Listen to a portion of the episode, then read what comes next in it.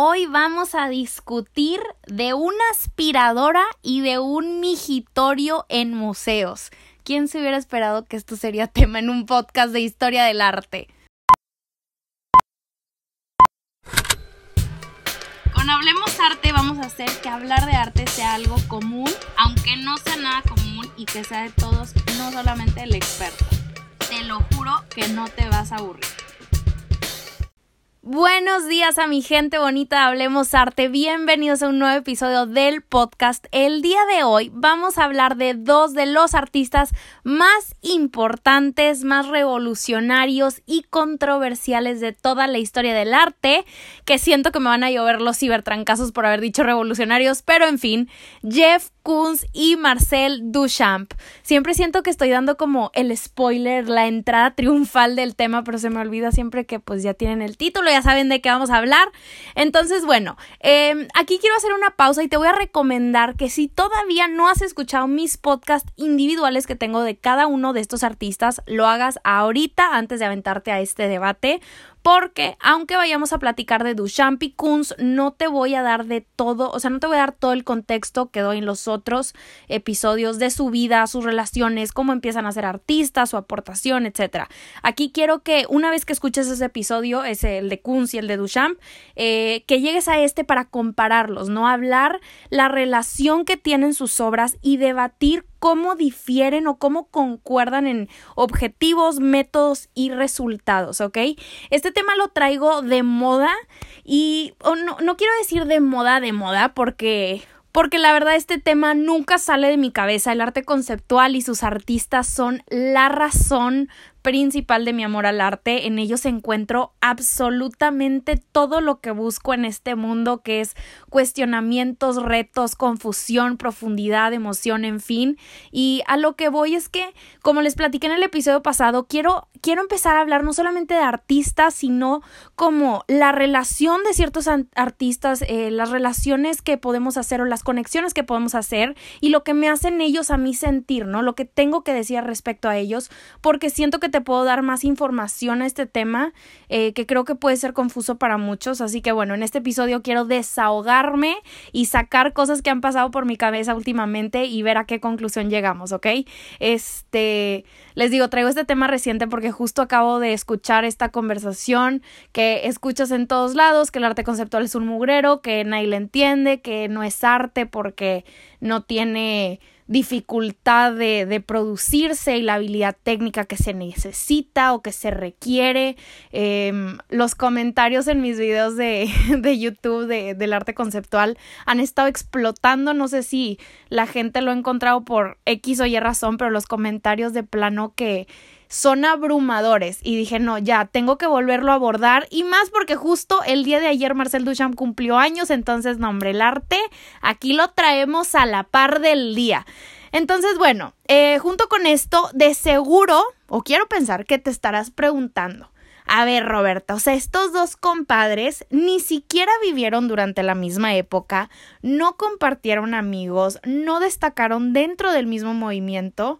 ¿Por qué decides aventarte todo un podcast de ellos juntos cuando la aportación de uno fue durante el siglo XX y el otro del siglo XXI, ¿no? ¿Qué tiene que ver uno con el otro? Y es una pregunta completamente válida. Aquí te va el por qué decido hacer esto. Marcel Duchamp fue un genio, fue un, fue un, artista inclasificable y no porque no entre en ningún movimiento, porque entra en muchísimos, él fue un artista eh, muy diverso, sino porque para lo que algunos llaman arte, para otros es un chiste, como les platico, es un error, les da un coraje tremendo y se convierte en el artista más influyente del siglo XX, ¿no? Él inventa el arte conceptual sin querer queriendo con su magnífica obra del urinario en 1917 años antes de que se consolidara el arte conceptual como tal. Entonces imagínense esto, ¿no? Y con esta obra él se encarga de cambiar la idea de belleza, ¿no? Era un rebelde que abogaba eh, por la creación artística sin necesidad de que te supieras los tecnicismos, ¿no? La rueda de colores, la perspectiva de una mesa, cómo retratar a la reina de Inglaterra, en fin. Él decía que para crear no era necesario saber, sino crear. Te recuerdo que Duchamp es el que crea estos famosos ready-mades, que son los objetos comunes y corrientes, separados de su contexto y los presenta como otra cosa, ¿no? El urinario se convierte en una burla a instituciones de renombre, una silla no es una silla y una lata con desechos humanos puede estar exhibida en un museo. Ok. Jeff Koons, ahora vayamos al, bueno, Jeff Koons por lo contrario es un hombre de negocios a diferencia de Marcel Duchamp, ¿no? Eh, Jeff Koons es un empresario, es un artista que empieza su carrera como corredor de Wall Street y que hasta la fecha afirma que el mundo del arte no es tan diferente al mundo de los negocios. Kunz ha dedicado gran parte de su carrera para desmenuzar todo lo que Duchamp creía, ¿no? Cómo mediante objetos comunes y corrientes podemos cuestionar el pensamiento humano, ¿no? Él agarró cada discurso duchampiano y lo convirtió en objetos de debate, llevándoselos al extremo, si me preguntan a mí, ¿ok? Entonces es aquí mismo, oigan, mi gente bonita, hablemos arte, donde podemos empezar a analizar y comparar estos dos personajes. Ya entendemos tantito de cada uno, sabemos que pues los dos agarran ready-mades, agarran objetos, pero ¿cuál es su relación? ¿No? Vamos a empezar a compararlos. Creo que es bien importante eh, entender que el trabajo de estos dos artistas es un reflejo casi palpable y una consecuencia directa del contexto social, cultural y económico de la época en la que cada uno vive y vivió. Sé que esto puede ser obvio o casi obvio para cualquier artista del que hablemos, pero creo que es bien necesario mencionarlo, ya que frecuentemente caemos en la tentación de comparar este tipo de artistas con otros que admiramos solo por su gran habilidad técnica. Y a esto me refiero a comentarios como el hasta yo lo pude haber hecho o porque es arte si nada más es una cosa que el güey compró y exhibió, en fin. Así que empecemos a comparar. Primero quiero que hablemos del migitorio o la fuente de Duchamp. No te voy a dar el mismo choro de siempre porque ya sé que ya te lo sabes. Eh, si ya escuchaste mis podcasts pasados, ya te lo sabes de memoria, yo creo. es el que siempre escuchamos por todos lados. Te juro que aquí no lo vamos a escuchar así. Pero quiero ponerlo de ejemplo porque quiero que le encontremos relación con otra obra que vamos a hablar de Jeff Koons. Nos va a servir como contexto para ligarla.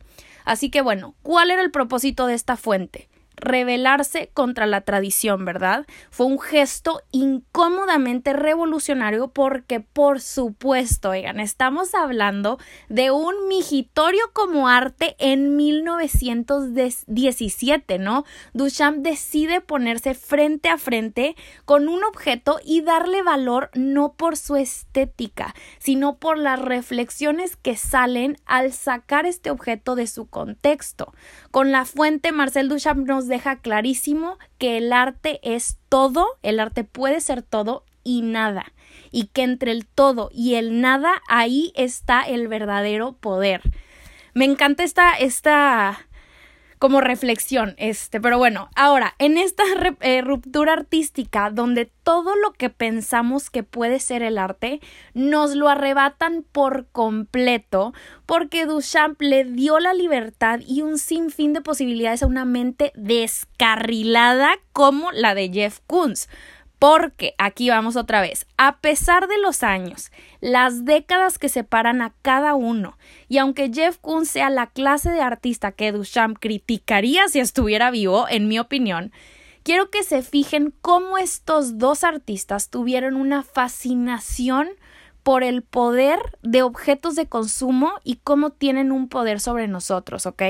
Aquí es donde les voy a poner de ejemplo la colección de las aspiradoras de Jeff Koons, que son así como lo oyeron, aspiradoras exhibidas en un museo dentro de una vitrina, tal cual no hay más. Esta colección se llama The New o en español Lo Nuevo. Y me puedes estar preguntando, te puedes estar cuestionando, Roberta, ¿Y cuál es el chiste de todo esto? No me digas que es arte porque alguien lo pensó y yo no, y guaraguara. No. Aquí te va. Quiero que aquí empieces a hacer tu listita de similitudes y diferencias de estos artistas por tu cuenta, que empieces a hacer estas conexiones necesarias, ¿ok? A diferencia de Duchamp, que usa un objeto para criticar el arte, acuérdate que el migitorio no era como para crear un cuestionamiento de, ay, el migitorio puede ser algo profundo, no, era para rebelarse contra la institución del arte, ¿no? A diferencia de él, Jeff Koons agarró un objeto para concientizar al espectador sobre un tema en específico. La explicación que da el artista para estas aspiradoras es que los seres humanos tenemos esta fascinación por las cosas prefabricadas, ¿no? Producidas en masas para mejorar nuestras vidas, entre comillas. Kunz hace réplicas exactas de aspiradoras nuevas sin usarse, queriendo hacer énfasis en la sensación que nos da un producto nuevo, ¿no? En la emoción que hay detrás de comprarlo y no querer usarlo. El término este de que es una novedad. Él escoge aspiradoras por el hecho de que son máquinas que están casi vivas y semejantes a los seres humanos, ¿ok? ¿Qué, Roberta? Pues, ¿qué se fumó ese compadre? ¿Cómo que aspiradoras igual a seres humanos? Pues bueno, esto se refiere en cuanto a que son máquinas que se hinchan y se deshinchan justo como nosotros lo hacemos al respirar las exhibe a veces en grupos de dos en ciertas ocasiones para hacer referencia a la dualidad de la vida, ¿no? Entre lo femenino y lo masculino, lo vivo y lo muerto, lo nuevo y lo viejo. Y ok, miren, sé lo que están pensando porque yo también lo pienso. Este discurso de Jeff Koons se siente forzado, o al menos yo no se lo compro. Pero el tema aquí es que quiero que veamos la diferencia entre los dos personajes principales de los que estamos hablando, Duchamp y Kunz. Duchamp cambió la manera en la que vemos el arte y cómo vemos los objetos cuando los arrancamos de su contexto. Un migitorio en un baño es un migitorio, en una tienda es un producto y en un museo es arte. Y lo que Kunz hace con estas aspiradoras es agarrar esta oportunidad que Duchamp le dio décadas atrás para replicar productos que tú y yo usamos en la vida diaria y llevarlo al límite, crear cuestionamientos profundos o forzados y debatirlos, ¿ok? Kunz dijo en una entrevista, Duchamp fue capaz de cambiar la forma en la que vemos todo nos hizo saber que nuestra mente tiene la capacidad de abrirse cada vez más y que todos podemos participar en la cultura. Y yo creo que eso, oigan, es en lo que debemos de enfocarnos. No enfocarnos en que si le creemos o no a Jeff Koons, si creemos que el migitorio de Duchamp es arte, el debate interminable de que si los objetos cotidianos recontextualizados como arte es arte o no. No, el punto de todo esto y de todo este podcast, a lo que quiero llegar, es que Kunz y Duchamp encontraron una manera de señalar directamente quiénes somos como humanos y cómo pensamos. La fuente cambió para siempre el curso de la historia del arte y Kunz al retomar esta idea consumista lo está volviendo a hacernos caiga gordo o no. Y no quiero que me malentiendan, yo no soy fan de Jeff Koons pero en lo absoluto. Sus obras me parece eh, que carecen de profundidad y sentido y eso es lo que yo busco en el arte al menos. Em, la verdad no me gusta ver sus obras. En, en, de ningún aspecto en ningún museo no me llaman la atención pero jamás jamás oigan se me olvida lo que él está haciendo y la revolución que está creando en el mundo del arte dentro y fuera de museos. Entonces te caiga gordo o no, aquí nos tiene el cuate hablando de él en un podcast dedicado a hablar de grandes artistas creo que a veces nos podemos ir eh, o nos, nos, dejamos llevar por el hecho de que Kunz puede ser esta persona como súper egocéntrica o que nada más enfoca el dinero, que su obra está toda manejada por estas galerías eh, multimillonarias y que por eso es el artista que es. Obviamente si él no tuviera las oportunidades y contactos que tiene, no estaría en donde está, pero a mí de verdad no se me olvida lo, las conversaciones que está abriendo y cómo de no haber sido por Duchamp y por todo este discurso que Duchamp traía, eh, esto no hubiera sido posible y el arte no estaría cambiando de la manera de lo que está haciendo. Sé que hay, hay mucha gente que debate que el arte de hoy en día es superficial y que no puede ser que antes era todo clásico y todo bonito, pero acuérdense, oigan, las obras de arte responden al contexto en el que está, a la sociedad en la que vive. No podemos no podemos voltear atrás y decir que queremos regresar a eso. Uno, no va a pasar y dos, no tiene sentido, ¿ok? Entonces, Roberta, ¿cuál es la conclusión de esto? ¿Qué diferencias y similitudes encontramos o similitudes concretas o diferencias concretas encontramos en ellos? Duchamp era un hombre reservado con una mente que no lo dejaba dormir y Jeff Koons es completamente lo opuesto. Es lo opuesto a un ser reservado, alguien callado, alguien humilde. Es, sí, son eh, como dos no, dos gotas de agua es lo mismo, ¿verdad? O sea, son dos cosas, eh, dos seres humanos completamente distintos. Pero lo que es indiscutible es que para ambos sus obras nunca van a estar completas sin personas como tú y como yo, dispuestas a contemplarlas, cuestionarlas y debatirlas. Entonces, quiero cerrar este episodio eh, con una frase que escribe Ernst Gombrich, que es el autor de uno de mis libros favoritos. Si me conoces, ya sabes que, que trato de, de, de siempre sacar su nombre a la plática porque me encanta todo lo que escribió y las reflexiones que, que me hace hacer eh, respecto a lo que consideramos que es arte y lo que es un artista. Esto lo quiero decir en respuesta a todos los que todavía en pleno 2020 siguen debatiendo que el arte conceptual no es arte. Entonces quiero que escuches con atención. Ahora sí, si estás haciendo algo, suelta lo que estés haciendo, cierra los ojos si quieres y tómate estos 10 segundos para reflexionar lo que te voy a decir, ¿ok? Ernst Gombrich escribe el público en general se ha aferrado a la teoría de que el artista es un semejante suyo que debe producir arte del mismo modo que un zapatero produce zapatos. Con esto quiere dar a entender que debe producir la clase de pintura o escultura que ha visto que antes fue señalada como arte. El arte no existe, no hay arte, hay solo artistas hombres y mujeres favorecidos por el maravilloso don de equilibrar formas y colores hasta dar en lo justo. Así que hoy quiero, ya estás Roberta hablando, ya no es Ernst Gombrich, este, hoy quiero que voltees a ver la obra de artistas como Jeff Koons y Marcel Duchamp y que vayas más allá del perro del migitorio, de una rueda sobre un banquito. Quiero que vayas más allá de la obra en sí. Esto lo he repetido eh, en episodios tras episodios cada vez que hablo del arte conceptual, pero creo que nunca está de más volverlo a repetir. Lo que importa en este momento y para artistas como estos es que volteemos a ver el público, no a la obra. Volteate a ver a ti mismo, en tu reacción, tu incomodidad. Estos dos artistas nos sirven para retar nuestra idea preconcebida que tenemos del arte. No le encuentres lógica, encuéntrale una pregunta. Porque en mi opinión, lo que yo pienso es que no es el chiste de todo esto. ¿De qué nos sirve encontrarle lógica al arte? Yo creo que voltear a ver obras con, con una mente lógica o, o, tener que entender todo, encontrarle sentido a absolutamente todo, le quita la belleza al arte. Eh, le quita lo humano y lo, lo crudo que puede llegar a ser a veces. Este Jeff Koons es un artista que, verdad, no comparto mucho de su ideología, no comparto mucho de, de su estética.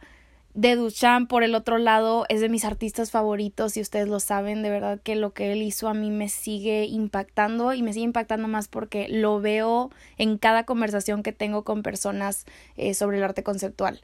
Este, pero aunque no esté de acuerdo con, con artistas, no se me olvida la aportación y lo que están haciendo. Entonces, si yo puedo ayudarle a alguien de ustedes a no a pensar de esta manera, pero tal vez a cuestionárselo de esta, de esta forma, em, mi trabajo está hecho. Con estos episodios eh, respecto al arte conceptual, que pues ya saben, me encanta, no, no busco cambiar de opinión a la gente o que a fuerza piensen como yo, sino que, que dejen ir estos comentarios tan vacíos como eso no es arte, porque no lo entiendo o porque está muy fácil de hacer. Este, también el discurso de decir, no, es que tú no lo pudiste haber hecho porque pues no lo hiciste y no se te ocurrió, también ya se me hace como pues ya fue, vayamos más allá, encontrémosle, encontrémosle otra respuesta.